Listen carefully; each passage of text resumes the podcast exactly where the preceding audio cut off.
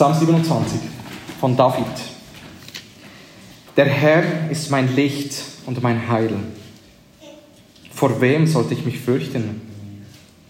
Der Herr ist meines Lebens Kraft. Vor wem sollte mir grauen? Wenn Übeltäter mir nahen, um mein Fleisch zu fressen, meine Widersacher und Feinde, so müssen sie strauchen und fallen. Selbst wenn ein Herr sich gegen mich lagert, so fürchtet mein Herz sich dennoch nicht. Wenn sich Krieg gegen mich erhebt, so bin ich auch dabei getrost. Eines erbitte ich von dem Herrn, nach diesem will ich trachten, dass ich bleiben darf im Haus des Herrn mein ganzes Leben lang, um die Lieblichkeit des Herrn zu schauen und ihn zu suchen in seinem Tempel. Denn er deckt mich in seiner Hütte zur Zeit des Unheils. Er verbirgt mich im Schutz seines Zeltes und erhöht mich auf einen Felsen. Nun ragt mein Haupt hoch über meine Feinde, die um mich her sind, und ich will Jubelopfer bringen in seinem Zelt. Ich will singen und spielen dem Herrn. O Herr, höre meine Stimme, wenn ich rufe, sei mir gnädig und antworte mir. Mein Herz hält dir vor dein Wort, sucht mein Angesicht. Dein Angesicht, o Herr, will ich suchen. Verbirg dein Angesicht nicht vor mir. Weise deinen Knecht nicht ab im Zorn. Meine Hilfe bist du geworden. Verwirf mich nicht und verlass mich nicht, du Gott meines Heils. Wenn auch mein Vater und meine Mutter mich verlassen, so nimmt doch der Herr mich auf. Zeige mir, Herr, deinen Weg und leite mich auf ebener Bahn um meiner Feinde willen. Gib nicht preis der Gier meiner Feinde, denn falsche Zeugen sind gegen mich aufgestanden und stoßen Drohungen aus. Ach, wenn ich nicht gewiss wäre, dass ich die Güte des Herrn sehen werde im Land der Lebendigen. Harre auf den Herrn, sei stark und dein Herz fasse Mut und harre auf den Herrn. Bis hierher Gottes Wort.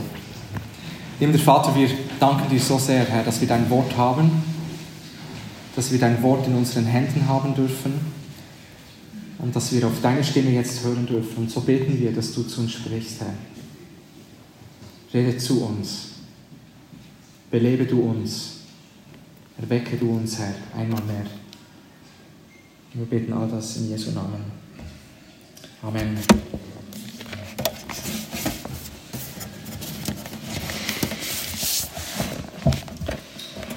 Ja, die Auf und Abs im Leben, wer kennt sie nicht?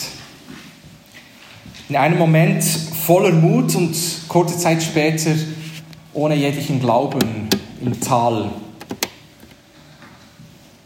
Vielleicht kennst du das. Vielleicht erlebst du das ab und zu oder vielleicht sogar sehr oft. Angst und Glauben, die so nah beieinander sind.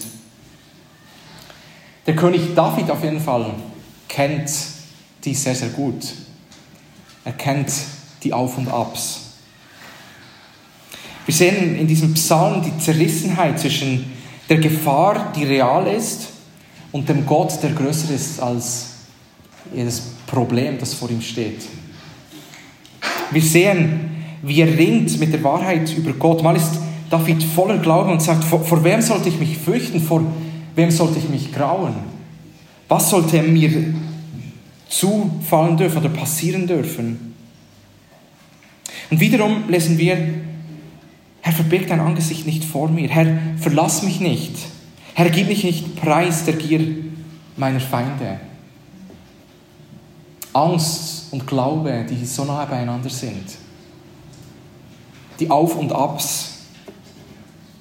König David kennt sie gut. Und ich denke, viele von uns kennen das gut.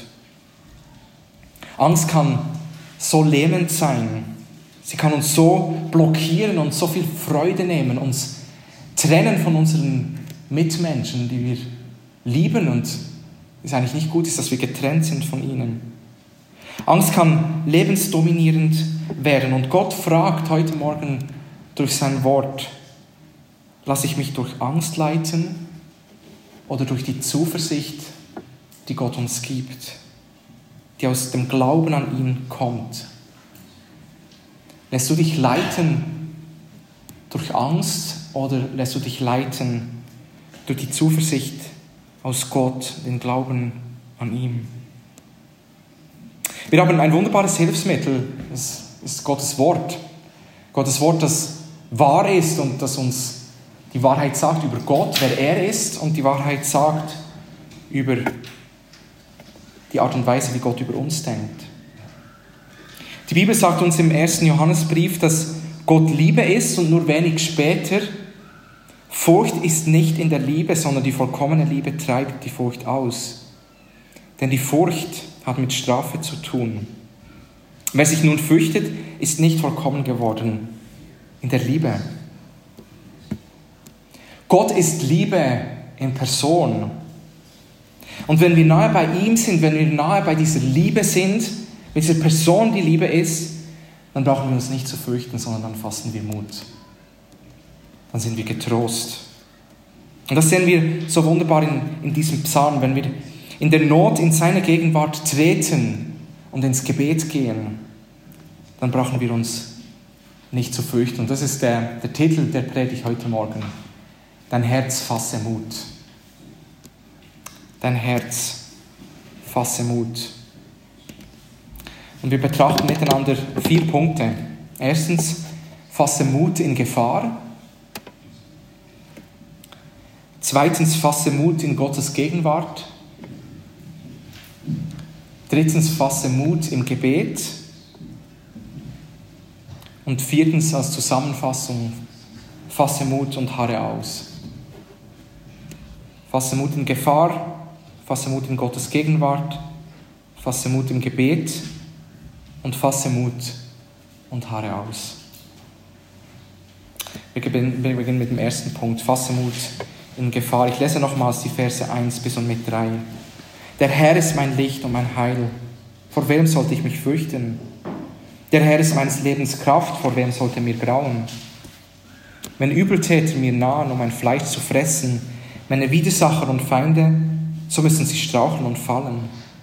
Selbst wenn ein Heer sich gegen mich lagert, so fürchtet mein Herz sich dennoch nicht.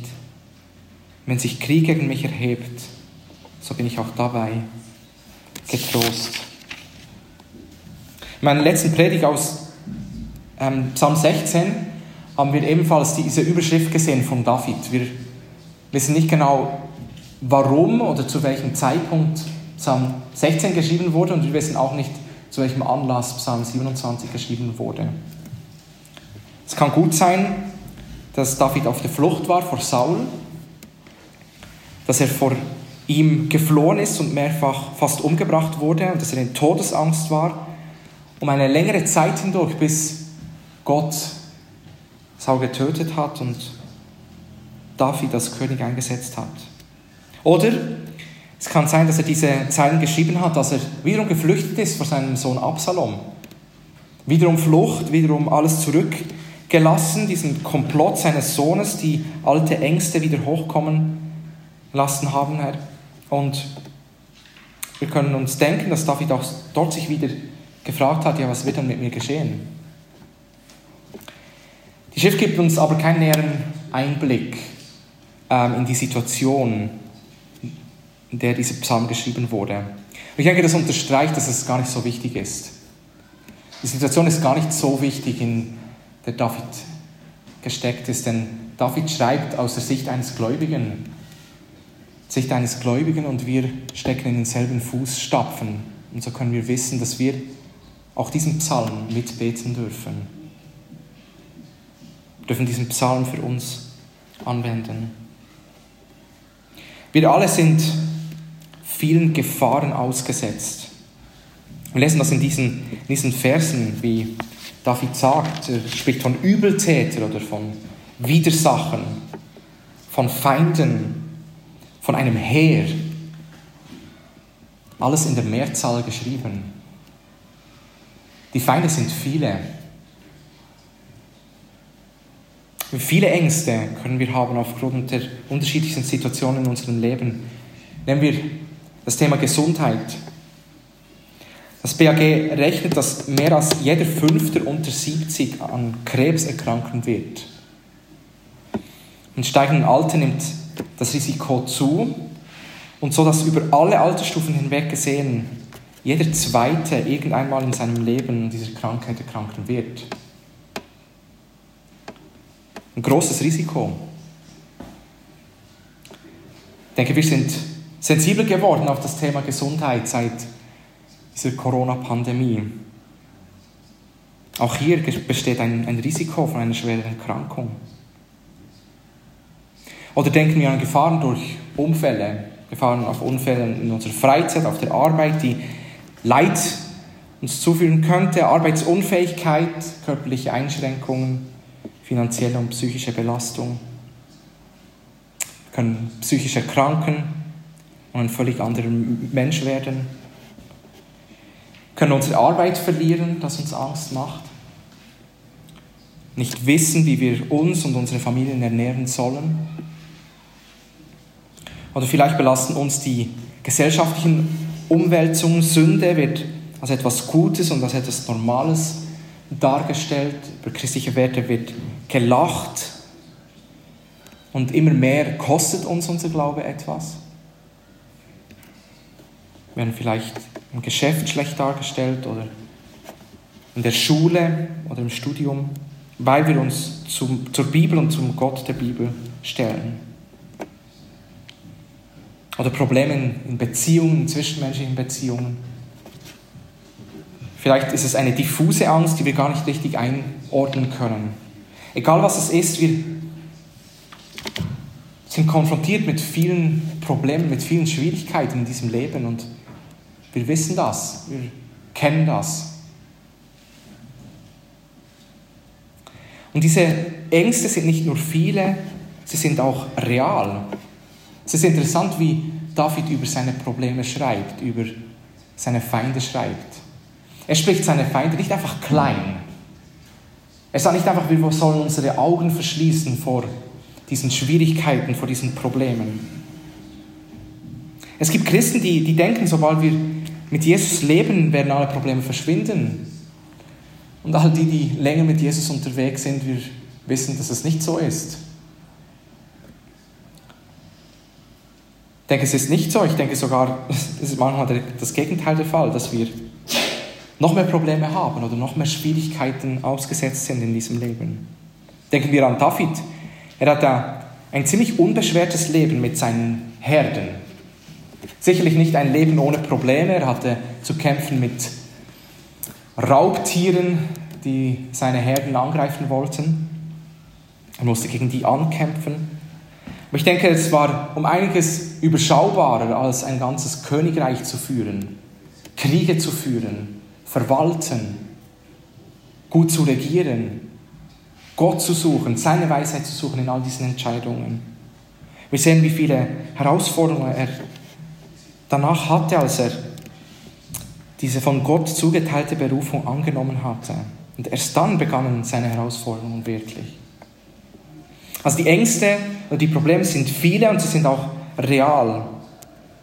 Und wir wollen unsere Probleme und unsere Herausforderungen nicht einfach kleinreden, aber wir wollen sie konfrontieren mit dem Gott der Bibel. Wir wollen unsere Probleme nicht kleinreden, sondern wir wollen sie konfrontieren mit dem Gott der Bibel. Und so beginnt David diesen wunderbaren Psalm.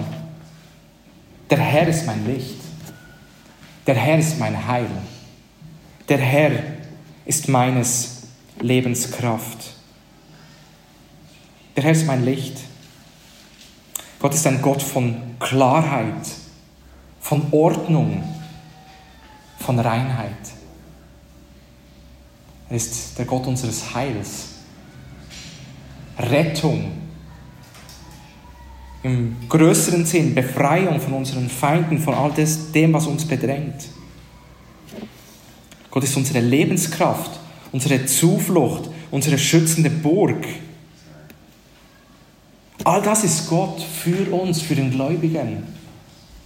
All das ist er für uns. Und angesichts dieses Gottes verschwinden unsere Probleme nicht einfach, aber wir sehen sie in der Relation zu ihm. Er ist der Allmächtige, Ihm ist nichts unmöglich. Er ist Licht, er bringt Klarheit und Ordnung in unser Chaos. Er ist Herr, er ist unser Befreier, der uns erlöst von unseren Problemen und von unseren Feinden. Er ist unsere Lebenskraft, unsere Zuflucht. Es sind wunderbare Wahrheiten, mein Licht, mein Heil, meine Lebenskraft. Ein Prediger hat es einmal so ausgedrückt, es wäre falsche Theologie, wenn wir sagen würden, der Herr ist Licht, der Herr ist Heil, der Herr ist Lebenskraft. Sobald wir in Christus sind, wird aus diesem Unpersönlichen ein persönliches Mein. Der Herr ist dein Licht. Der Herr ist dein Heil. Der Herr ist deines Lebens Kraft. Und das bringt uns zum wunderbaren Evangelium. Gott ist unser Schöpfer. Er ist derjenige, der uns geschaffen hat, der gut ist, der heilig ist, der Licht ist, der alles in allem ist. Und wir lesen in der Bibel, dass wir uns getrennt haben von ihm, dass wir uns losgelöst haben und seine gute Regierung, seine Herrschaft über unser Leben nicht akzeptieren wollten. Und wir sind von, uns, von ihm weggerannt und haben ihn abgelehnt. Doch Gott hat in seiner Liebe seinen Sohn Jesus geschickt auf diese Welt. Geschickt, um dieses Leben zu leben, das wir alle hätten leben sollen, aber es nicht können, aus uns heraus, weil wir getrennt sind, weil wir Sünder sind. Und er hat seinen Sohn geschickt, hat alle unsere Sünden auf ihn geworfen, denjenigen, der ohne Sünde ist. Und Christus ist am Kreuz für unsere Schuld gestorben hat dort all das getragen, diesen ganzen gerechten Zorn Gottes, stirbt dort und fährt nach drei Tagen glorreich zum Vater hinauf. Ohne ihn, ohne Kreuz, ohne Sündenvergebung bleibt es bei diesem Unpersönlichen. Wenn wir Gott nicht kennen, wenn wir nicht unser ganzes Leben ihm anvertraut haben, wenn wir uns nicht getrennt haben von unseren Sünden, abgewendet haben von unseren Sünden, dann bleibt es bei diesem Unpersönlichen.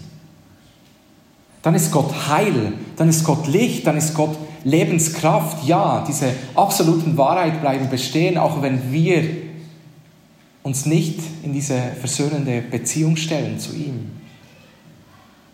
Aber erst wenn wir in ihm sind, Erst wenn wir das angenommen haben, was Christus für uns vollbracht hat, erst dann können wir sagen, der Herr ist mein Licht, der Herr ist mein Heil, der Herr ist meines Lebenskraft. Wir müssen in ihm sein. Bist du in ihm? Bist du versöhnt mit ihm? Probleme sind viele, die Probleme sind real. Und deine Probleme mögen viele sein, deine Ängste mögen viele sein. Aber Gott sagt dir heute Morgen durch sein Wort, dein Herz fasse Mut. Zweitens, fasse Mut in Gottes Gegenwart. Ich lese die Verse 4 bis und mit 6 nochmal. Eines erbitte ich von dem Herrn, nach diesem will ich trachten, dass ich bleiben darf im Haus des Herrn mein ganzes Leben lang um die Lieblichkeit des Herrn zu schauen und ihn zu suchen in seinem Tempel. Denn er deckt mich in seiner Hütte zur Zeit des Unheils. Er verbirgt mich im Schutz seines Zeltes und erhöht mich auf einen Felsen. Nun ragt mein Haupt hoch über meine Feinde, die um mich her sind. Und ich will Jubelopfer bringen in seinem Zelt. Ich will singen und spielen dem Herrn. Mitten in seiner Not flüchtet David in Gottes Gegenwart. Und dies ist überhaupt nicht das Natürlichste zu machen in Problemen. Wie oft richten wir unseren Blick zuerst an anderen Orten hin, um Hilfe zu suchen. Anstatt zuerst in Gottes Gegenwart zu treten, seine Nähe zu suchen, seinen Blick über unsere Situation zu suchen, rennen wir so oft umher und suchen auf eine andere Art und Weise Lösungen für unsere Probleme, unsere Herausforderungen. Wir sind dann wie dieser Hausbesitzer, dessen ganzes Dach bereits in Flammen steht und der hysterisch von einer Ecke in die andere rennt und hier eine Löschdecke sucht und dort einen Kübel Wasser füllt und verzweifelt versucht, diesen Brand zu löschen, ohne die Feuerwehr zu rufen, die in wenigen Minuten da wären und die diesen Brand löschen könnten.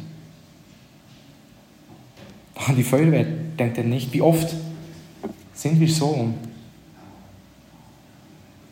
Doch David ist uns ein großes Vorbild. Er, er verlässt sich nicht auf andere Hilfe. Er ist auch nicht blockiert von seiner Angst. Er lässt sich nicht lähmen. Er versinkt auch nicht in Selbstmitleid, sondern er geht in Gottes veränderte Gegenwart. Eines erbitte ich von dem Herrn. Eines. Verstehe mich richtig, klar helfen Medikamente bei einer Krankheit, ein Gips bei einem Knochenbruch, Knochenbruch, ein Gespräch mit Freunden, finanzielle Entlassung durch Sozialhilfen des Staates oder die Feuerwehr, wenn dein Dach brennt. Aber das Allerwichtigste, was deine Seele braucht, wenn du angefochten bist, wenn du in Nöten stehst, in Problemen stehst, die so groß vor dir stehen. Das Wichtigste, was du brauchst, das Einzige, was du brauchst, ist Gottes Nähe. in sein Haus zu gehen, in sein Tempel zu gehen, in sein Zelt zu gehen. Das sind alles Wörter, die David hier braucht und die Synonyme sind für Gottes Gegenwart. Mir aber ist die Nähe Gottes köstlich. Ich habe Gott, den Herrn, zu meiner Zuflucht gemacht, um alle deine Werke zu verkünden. Psalm 73, Vers 28. Und David sagt hier, mein ganzes Leben lang, alle Tage meines Lebens, in den guten und in den schlechten Tagen. Und so sollte es sein, so sollte unsere Erwartung sein an jeden Tag. Und wir sollten uns mit nichts anderem zufrieden geben, täglich Gottes Gegenwart zu suchen und seine Lieblichkeit zu sehen in seiner Gegenwart. Wir sollten seine Güte begehren und seine Gegenwart suchen und sie finden.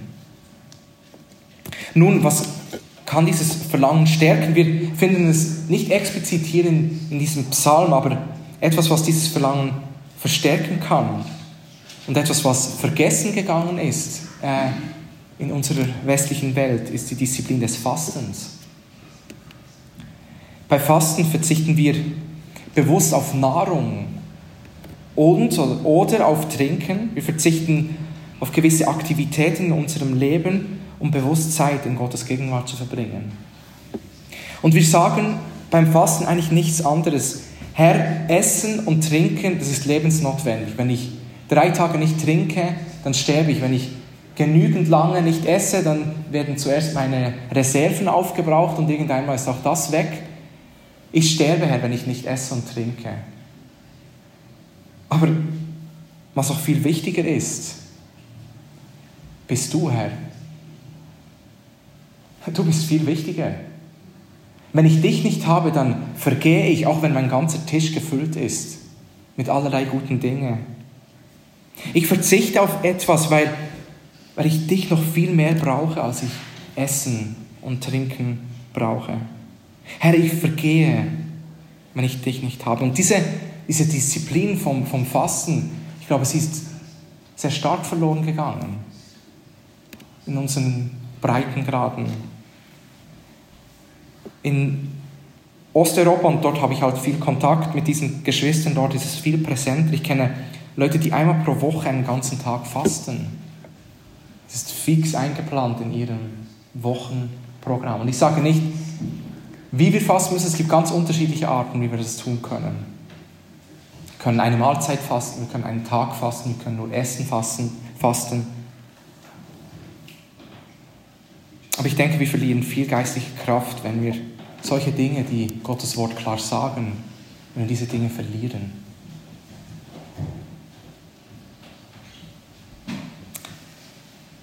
Bevor wir weitergehen, was sagt Vers 4 über Gott aus? Eines erbitte ich von dem Herrn, dass ich bleiben darf im Hause des Herrn, mein ganzes Leben lang, um die Lieblichkeit des Herrn zu suchen und ihn zu schauen, ihn zu suchen in seinem Tempel. Was sagt das über Gott aus? Lieblichkeit. Andere Übersetzungen sagen Freundlichkeit. Fast alle haben Freundlichkeit.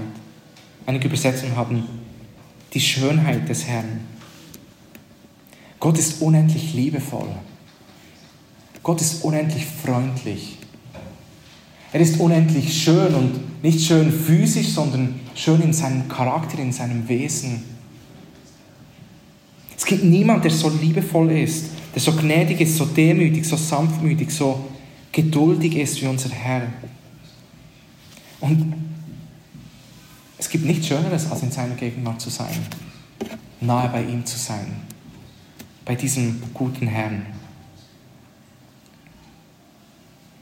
Vers 5 lesen wir, dass er uns zudeckt in seiner Hütte zur Zeit des Unheils. Er verbirgt mich im Schutz seines Zeltes und erhöht mich auf einen Felsen. Nun, das ist nicht gerade ein Ort, den man sich im größten Sturm aussuchen würde, nicht wahr? Ein Zelt oder eine Hütte. Wenn der Sturm tobt, dann möchte ich in einer Burg sein, in einer Festung sein oder zumindest in einem Haus, aber nicht in einem Zelt oder in einer Hütte. Ich denke, die unter uns, die schon einmal gezeltet haben und es kam ein großer Sturm, die wissen, wovon ich rede. Wir brauchen nicht eine Hütte und ein Zelt, wir brauchen doch eine Festung, eine Burg. Aber nicht so, wenn der Herr im Zelt oder in der Hütte ist. Ein Ausleger hat es so formuliert. Haben wir nur ihn, was fehlt uns noch? Ist er unser Teil? Welchen Verlust können wir dann durch Feinde erleiden? Haben wir seinen Zuspruch? Welche Drohung kann unseren Seelenfrieden stören? Welches Unglück könnte so groß sein, dass es seine Hütte erdrückte? Er wohnt ja in ihr.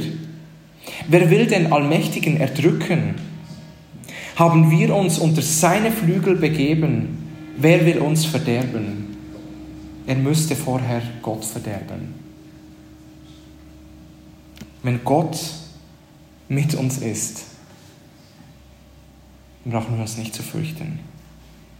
Und dann geschieht das, was wir im Vers 6 lesen. Unser Haupt ragt hoch über unseren Feinden. Dies geschieht, wenn wir in seine Gegenwart gehen. Und ich denke, das ist der Schlüssel hier. Die Gegenwart Gottes verändert nicht unsere Umstände. Die Feinde sind immer noch furchteinflößend, die Feinde sind immer noch viele, die Feinde sind immer noch real. Aber Gottes Gegenwart verändert in erster Linie unseren Blick auf unsere Probleme. Die Anfechtung erscheint dann im Licht von Gottes Allmacht, im Licht von Gottes Wesen, von Gottes Lösungen, die so unendlich viele sind. Und aus Kummer und Tränen erklingt dann das Lied der Erlösung. Wir singen und spielen dem Herrn inmitten von Zerstörung, inmitten der Schlacht, inmitten von großer Gefahr. Wenn wir in seiner Nähe sind, wenn wir nahe bei ihm sind. Liebes Gotteskind, fasse Mut und suche Gottes Nähe. Drittens, fasse Mut im Gebet.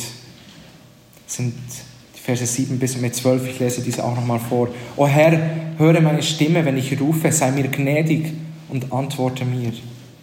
Mein Herz hält dich vor dein Wort, such mein Angesicht. Dein Angesicht, o Herr, will ich suchen. Verbirg dein Angesicht nicht vor mir, weise deinen Knecht nicht ab im Zorn. Meine Hilfe bist du geworden. Verwirf mich nicht und verlass mich nicht, du Gott meines Heils. Wenn auch mein Vater und meine Mutter mich verlassen, so nimmt doch der Herr mich auf. Zeige mir, Herr, deinen Weg und leite mich auf ebener Bahn um meiner Feinde willen. Gib mich nicht preis der Gier meiner Feinde, denn falsche Zeugen sind gegen mich aufgestanden und stoßen Drohungen auf.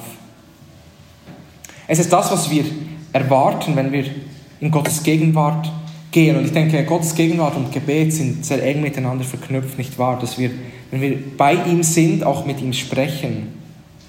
Und das Kind Gottes beginnt zu beten, Herr, höre meine Stimme. Inmitten großer Anfechten können wir jederzeit uns an ihn wenden, der uns hört und auf uns achtet. Und Gottes gnädige Stimme zu hören, ist dieser Balsam für unsere Seele, den wir brauchen, dieses Wasser in der Wüste und die Luft, die wir zum Atmen brauchen. Und er antwortet David, er spricht zu ihm, er sagt ihm, suche mein Angesicht, schaue zu mir, rufe zu mir, bringe das, was dich bedrückt und drücke es vor mir aus, sprich es aus, fasse es in Worte und bringe es zu mir. Und Gott befiehlt das David, ihn zu suchen und David nimmt es sich zu Herzen und tut es. Er sagt, Herr, mein, Her mein Herz hält dir vor dein Wort, such mein Angesicht. Und dann direkt seine Antwort, dein Angesicht, o oh Herr, will ich suchen. Auch der Herr, der Herr hat es auch zu uns gesagt. Er, er sagt, dass wir ihn im Gebet suchen sollen. Wer ihn sucht, der wird ihn finden. Wer anklopft, der wird aufgetan. Wir kennen diese wunderbaren Verheißungen. Wir haben so viel Freimütigkeit in unseren Sünden und in unseren Anfechtungen und in unseren Ängsten vor ihn zu treten, vor ihn zu kommen. Und David nimmt sich dies zu Herzen. Er, er entscheidet sich, nicht in seiner Angst zu verharren. Er überwindet sich. Er vertraut nicht auf seine Gefühle, die ihm sagen, dass alles verloren ist, sondern er entscheidet sich, ihn zu suchen. Er ruft Gott an, mit großem Vertrauen ein, einzugreifen. Und das müssen wir in unseren Situationen tun. Wir müssen uns überwinden oder uns dazu entscheiden, eine Herzensentscheidung treffen. Herr, ich will dich suchen, ich will zu dir beten. Ja, dazu müssen wir unsere Handys weglegen, am Morgen vielleicht auf Schlaf verzichten, Platz machen in unserem Leben, um ihn zu suchen, unsere Knie zu beugen und seine Gegenwart zu suchen, zu beten, vor ihn zu kommen und ihn zu suchen.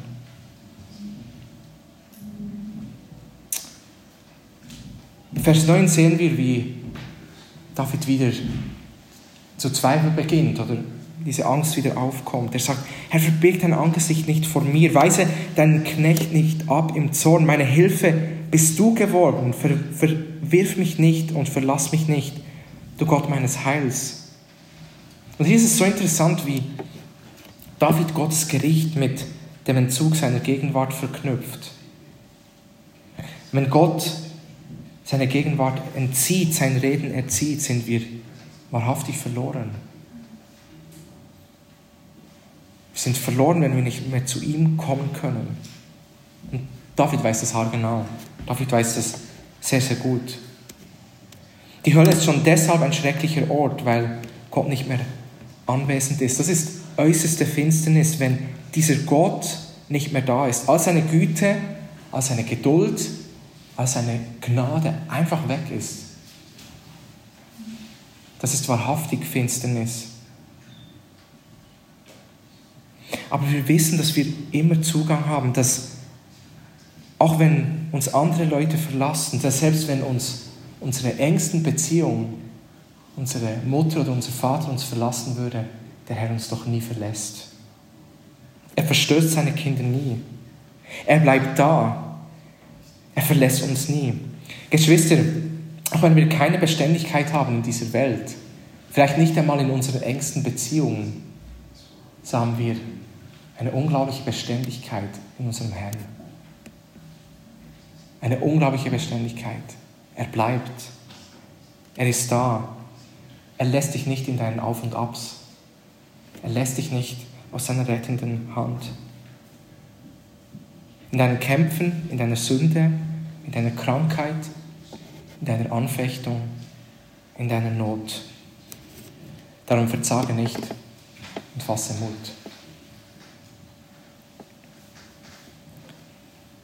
Im Vers 11 lesen wir, wie David zu Gott schreit und bittet, Herr, zeige mir deinen Weg und leite mich auf ebener Bahn um meine Feinde willen. In der Finsternis fällt uns oft Licht. Wir wissen nicht weit, wir brauchen Rat, wir brauchen Hilfe. Und hier sehen wir, dass Gott eben Licht ist. Er ist unser Licht, er ist dein Licht, er ist mein Licht. Er beratet uns durch seinen Geist und leitet uns auf rechte Straße um seines Namens willen, wie wir auch im Psalm 23 lesen.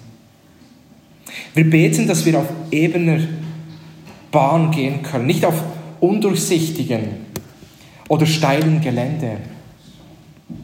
Wir wünschen nicht so sehr einen Weg wie dem auf dem Beatenberg mit vielen Wurzeln und der steil war. Schön war es trotzdem, oder? War ein schöner Weg, aber es war ein anstrengender Weg, ein steiler Weg. Aber wir wünschen uns doch einen ebenen Weg, eine ebene Straße. Ich bin nächste Woche wieder in der Ukraine unterwegs und die Fahrt dort ist immer sehr abenteuerlich. Man weiß nie, wann und wo das nächste Loch kommt. Und ein Loch ist nicht einfach, dass der Asphalt an einer Stelle etwas fehlt, sondern es ist ein richtiges Loch. Und wenn du das erwischt mit deinem Auto, dann fährst du keinen Kilometer mehr weit. Das wünschen wir uns nicht.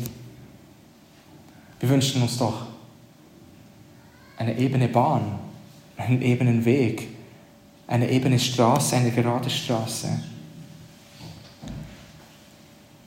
Wir müssen wissen, welches die dunklen, sündigen, die engen Wege sind. Und auf diesen wollen wir nicht gehen. Und dazu müssen wir Gottes Wort kennen. Wir müssen kennen, auf welchen Wegen wir gehen sollen. Wir brauchen Licht von ihm. Und die beste Vorbereitung auf, gerade auch auf dunkle Zeiten, ist, dass wir Gottes Wort kennen dass wir verankert sind in Gottes Wort und wissen, auf welchen Wegen wir gehen sollen. Er steht uns überall bei. Darum fasse Mut. Und das bringt uns zum letzten Punkt. Fasse Mut und harre aus. Verse 13 und 14. Ach, wenn ich nicht gewiss wäre, dass ich die Güte des Herrn sehen werde im Land der Lebendigen. Harre auf den Herrn Sei stark und dein Herz fasse Mut und harre auf den Herrn. Das ist eigentlich die Zusammenfassung dieses, dieses Psalmes. Das ist die, die Zusammenfassung, die David am Schluss macht. Die praktische Aufforderung, zu harren, stark zu sein und Mut zu fassen. Und das ist interessant. Wer spricht hier zu wem in diesen letzten Versen? Also wir wissen, es ist ein Psalm von David. David spricht, aber zu wem spricht er?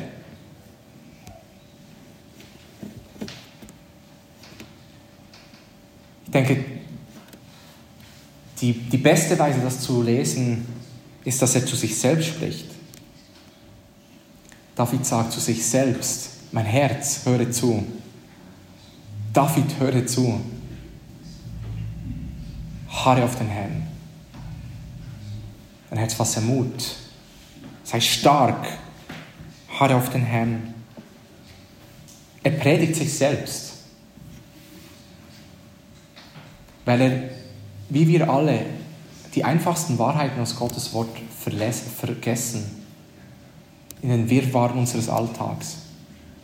Vielleicht im Chaos unseres Lebens. Wir so schnell die einfachsten Wahrheiten vergessen in dunklen Tagen, wenn wir das Gefühl haben, Gott liebt uns nicht. Und sein Wort sagt, er liebt uns. Und er liebt uns so sehr, dass er seinen einzigen Sohn gegeben hat, das Beste gegeben hat, alles gegeben hat. Und es keinen größten Liebesbeweis auf dieser Welt geben kann. Aber wir zweifeln an Gottes Liebe zu uns. An den einfachsten Wahrheiten. Und deswegen predigt David sich selbst. Und deswegen müssen wir uns selbst predigen. Wir brauchen diese Dosis des Evangeliums an jedem Tag. Weil der Immunschutz geht ziemlich schnell vorbei. Wir vergessen ziemlich schnell. Wir brauchen täglich dieses Evangelium. Wir müssen es predigen zu unseren Herzen. Harr auf den Herrn. Sei stark und dein Herz fasse Mut. Erstens, wir sollen auf den Herrn harren. Warte zuversichtlich. Hoffe zuversichtlich. Schaue auf den Herrn und auf sein Wirken. Ähm, ich wurde äh, belehrt, dass dieses Wort aus dem Hebräischen eigentlich bedeutet, wenn ein, ein Krieger seinen, seinen Pfeil nimmt und den Pfeil im Bogen anspannt und eigentlich auf sein Ziel zielt. Und diese Anspannung, dieses Ziehen, ist dieses Wort harren. Merci, ähm, Robin, für, diese, für diesen Hinweis. Spannend, wir sollen harren auf den Herrn. Konzentriert, fokussiert. Ein Krieger ist nicht abgelenkt, was links und rechts geschieht, sondern er sieht sein Ziel. Er weiß, was er zu tun hat. Und wie schnell verfallen wir in eine Art Aktivismus. Aber wir brauchen so oft in unserem Leben einfach das Harren auf Gott und dieser kindliche Glauben und dieses Vertrauen, dass Gott es gut machen wird. Zu gewisser Zeit ist es sichtlich dran zu handeln, aber oftmals müssen wir einfach harren und zuversichtlich warten. Wir haben viel von Gott erhört, gehört, wir haben viel von ihm erlebt, wir haben schon oft seine Gegenwart gesucht und zu ihm gebetet. Und all das verfestigt unseren Glauben. Es gibt Glaubensgewissheit. Es gibt Heilsgewissheit für die, für die Kinder Gottes. Je näher wir bei Gott leben, umso stärker ist diese Gewissheit. Sie kann betrübt werden durch Sünde in unserem Leben, aber wir wissen, dass wir trotzdem in seiner Hand bleiben. Unsere Glaubensgewissheit ist nicht von uns abhängig und von unserem Wandeln mit Gott, sondern sie ist abhängig von ihm, von dem, in dessen Hand wir sind. Und diese Gewissheit brauchen wir, um bis zum Schluss aus, ausharren zu können. Um bis zum Schluss nicht aufzugeben, um nicht den Mut zu verlieren. Wir müssen hoffen und warten und geduldig ausharren auf ihn. Denn wir wissen, dass er uns nie enttäuscht. Er enttäuscht seine Kinder nie. Also harre auf den Herrn, das ist das Erste. In deinen Herausforderungen harre auf ihn. Hoffe zuversichtlich auf ihn. Zweitens, sei stark. Sei stark. Wir sind von uns selbst oder aus uns selbst aus schwach. Wir wissen es und wenn wir ehrlich sind, müssen wir das alle bekennen. Wir sind so schwach. Und so oft haben wir das Gefühl, wir sind so stark. Und dann kommt eine Situation und dann merken wir es wieder, dass wir eben schwach sind. Aber weil wir in Christus sind, haben wir seine Stärke. Und was für eine Kraft hält er bereit.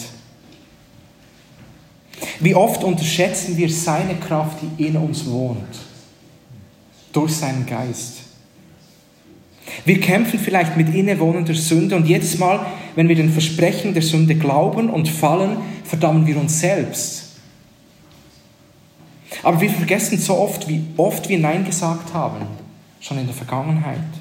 Wie oft wir unsere Blicke nicht umgedreht haben, uns unserem Zorn nicht hingegeben haben, nicht harsch waren. Wie oft Gott in seiner Kraft ja schon da war und uns geholfen hat. Und wir schauen nur in unseren Herausforderungen und unseren Schwachheiten auf uns selbst, anstatt auf das zu schauen, was Gott schon alles in seiner Kraft in unserem Leben vollbracht hat. Und da ist eine Kraft da, die wir nicht begreifen können. Und die beste, das beste Krafttraining ist unsere tägliche Zeit in seiner Gegenwart und gib sie für nichts in der Welt her. Gib sie für nichts her. Hier predige ich mir selbst zu. Hier verzichten wir doch lieber auf Schlaf oder auf ein Frühstück oder auf sonst irgendetwas, damit wir bei ihm nah sein können und stark werden können. Bei ihm. Sei stark in ihm. Bleibe in ihm. Und drittens, fasse Mut.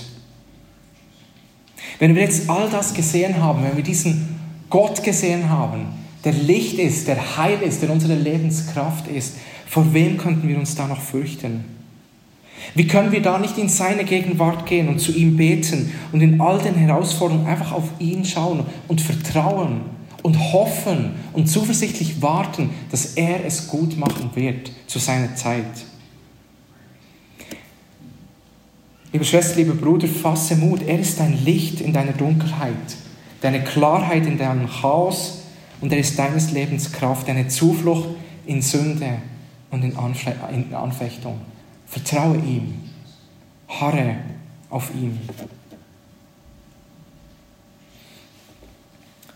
Ich schließe mit einem Zitat von Robert Murray McShane. Ähm, er spricht darüber, wie das Wissen, dass Christus für uns betet, uns Hoffnung und Mut in unseren äußersten Ängsten gibt. Und Robert Murray McShane hat Folgendes gesagt. Wenn ich Christus im Nebenzimmer für mich beten hören könnte, hätte ich keine Angst vor einer Million Feinde. Doch Entfernung macht keinen Unterschied. Er betet für mich. Wenn ich Christus im Nebenzimmer für mich beten hören könnte, hätte ich keine Angst vor einer Million Feinde. Doch Entfernung macht keinen Unterschied. Er betet für dich. Darum dein Herz, fasse Mut. Amen. Herr, wir danken dir für dein Wort und wir danken dir, dass du so gnädig bist und so Hoffnung, uns so viel Hoffnung gibst, Herr. In all unseren Herausforderungen, in all unseren Anfechtungen, in all dem, wo wir drinstehen, Herr. Wir sind dir so dankbar und wir beten darum, Herr, dass du uns hilfst zu harren, dass du uns hilfst stark zu sein und dass du uns hilfst, Herr, in dir unsere Zuflucht zu finden. Mutig zu sein und Mut zu fassen, Herr. Herr, bitte hilf uns erleben, dass du unser Licht bist, unser Heil bist und die Kraft unseres Lebens bist, unsere Zuflucht, unser Zufluchtsort bist, Herr. Und wir beten all das in Jesu Namen. Amen.